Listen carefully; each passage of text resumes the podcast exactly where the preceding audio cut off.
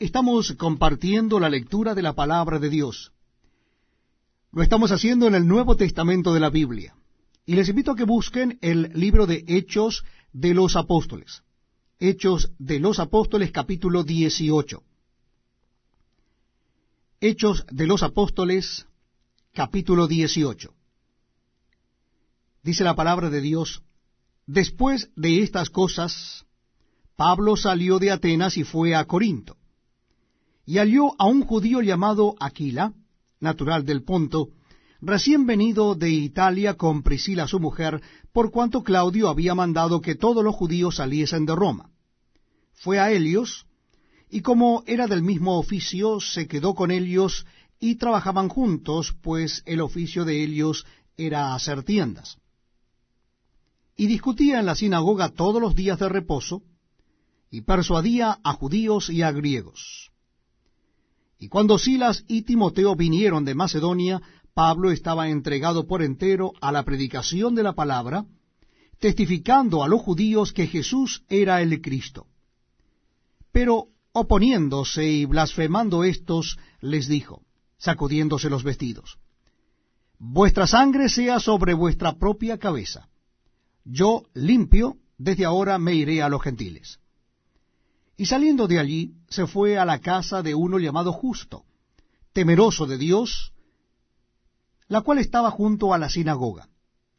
Y Crispo, el principal de la sinagoga, creyó en el Señor con toda su casa, y muchos de los corintios oyendo creían y eran bautizados. Entonces el Señor dijo a Pablo en visión de noche, No temas, sino habla y no calles porque yo estoy contigo, y ninguno pondrá sobre ti la mano para hacerte mal, porque yo tengo mucho pueblo en esta ciudad. Y se detuvo allí un año y seis meses, enseñándoles la palabra de Dios. Pero siendo Galión procónsul de Acaya, los judíos se levantaron de común acuerdo contra Pablo y le llevaron al tribunal diciendo, Este persuade a los hombres a honrar a Dios contra la ley. Y al comenzar Pablo a hablar, Galión dijo a los judíos, Si fuera algún agravio o algún crimen enorme, oh judíos, conforme a derecho yo os toleraría.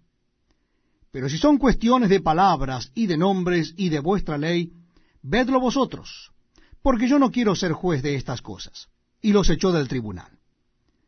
Entonces todos los griegos, apoderándose de Sóstenes, principal de la sinagoga, le golpeaban delante del tribunal, pero a Galión nada se le daba de ello.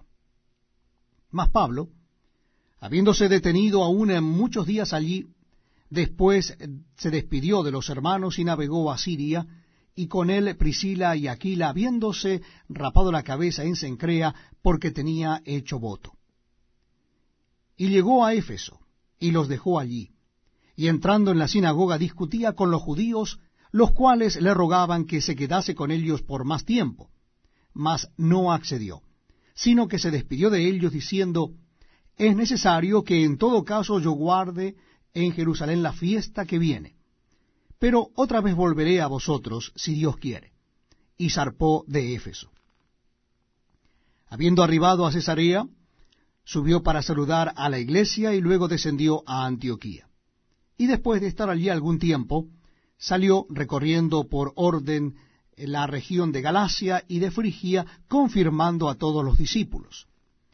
Llegó entonces a Éfeso un judío llamado Apolos, natural de Alejandría, varón elocuente, poderoso en las escrituras. Este había sido instruido en el camino del Señor y siendo de espíritu fervoroso, hablaba y enseñaba diligentemente lo concerniente al Señor, aunque solamente conocía el bautismo de Juan. Y comenzó a hablar con denuedo en la sinagoga. Pero cuando le oyeron Priscila y Aquila, le tomaron aparte y le expusieron más exactamente el camino de Dios. Y queriendo él pasar a Acaya, los hermanos le animaron y escribieron a los discípulos que le recibiesen. Y llegado él allá, fue de gran provecho a los que por la gracia habían creído, porque